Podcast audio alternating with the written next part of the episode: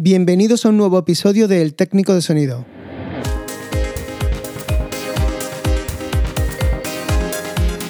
Mi nombre es Jesús García y hoy vamos a hablar del estudio personal.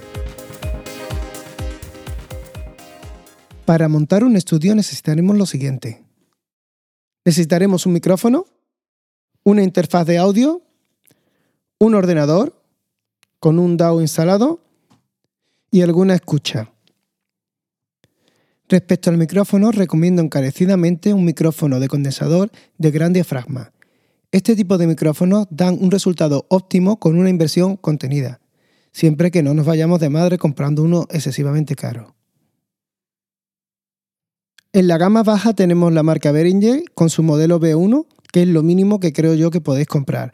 Eh, a partir de ahí yo subiría a la marca Rode y ahí tenéis los NT, el NT1 y el NT2A, que es el que yo os aconsejaría. Eh, si compráis los kits ya lleva el antipop y todo. El antipop, la suspensión del micrófono, incluso traen un cable de, buena calidad y bueno, os va a salir mucho más barato que comprarlo por separado. Debéis de tener en cuenta que este tipo de micrófonos requieren de alimentación Phantom. También necesitaremos una interfaz de audio. Estas pueden ser internas o externas os recomiendo que compréis una externa y que tenga al menos un previo de micrófono con alimentación Phantom para poder conectar el micrófono de condensador. Recapitulemos entonces. Necesitaremos un micrófono de gran diafragma, una interfaz de audio externa si es posible, que al menos tenga un previo de micro con alimentación Phantom para poder conectar el micrófono. Si tiene dos previos de micro, muchísimo mejor. Así podremos hacer algunas grabaciones estéreo o de un instrumentista eh, con su guitarra y cantando a la vez. Necesitaremos un ordenador con un DAW y que tenga unas características potentes, como serían un buen procesador y bastante memoria RAM. Cuando hablamos de memoria RAM, estamos hablando de al menos 16 GB de RAM si es un Mac. En el caso de un PC necesitaremos al menos el doble. Los discos duros. Los discos duros deben de ser SSD, que son más rápidos que los mecánicos convencionales. También necesitaremos una escucha. Para escuchar, lo más aconsejable sería, si no tenemos mucho dinero, unos buenos auriculares, ya que en los auriculares no afecta la habitación, que también tiene su resonancia, sus reverberaciones, sus cosas. Así que si no tenemos dinero ni vamos a poder acondicionarla, o si estamos en un entorno que no podemos colgar unas cortinas en algún sitio, poner alfombras o algo así, sería muy recomendable tener unos buenos auriculares. Eh, una marca que está bien en relación calidad-precio en auriculares podría ser Sennheiser. Eh, gastar lo más que podáis. No quedaros cortos porque repetir en un elemento supone gastar dos veces y gastar dos veces no es nada interesante. Otra opción sería la compra de monitores de estudio.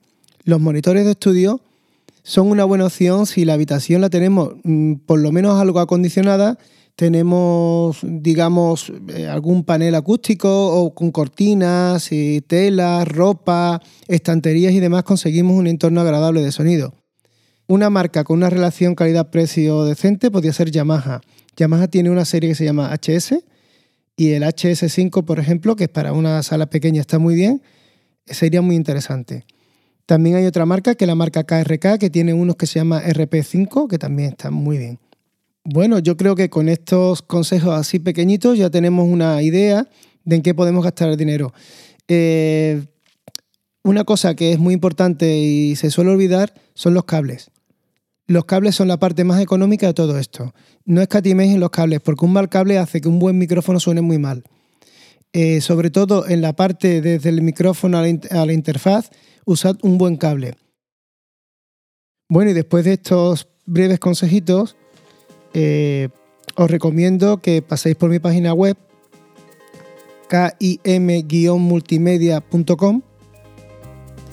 Eh, entrad en donde pone tienda y veréis que hay un librito, un librito pequeño de muy poquitas páginas.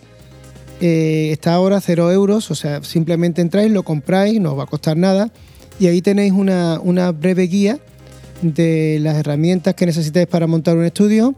En las herramientas me refiero a la parte electrónica, claro. y, cómo podéis acondicionarlo un poco, cómo podéis poner los, monitores si, si los queréis poner. Os explico bien que van puestos en haciendo un triángulo equilátero y cómo dirigirlo, a qué altura os tenéis que poner. Eh, bueno, si queréis podéis pasar por ahí y lo, simplemente lo, descargáis y ya me contáis. En la descripción de este episodio os pondré eh, las vías de contacto y la página web. Bueno, pues me despido hasta el siguiente episodio. Adiós.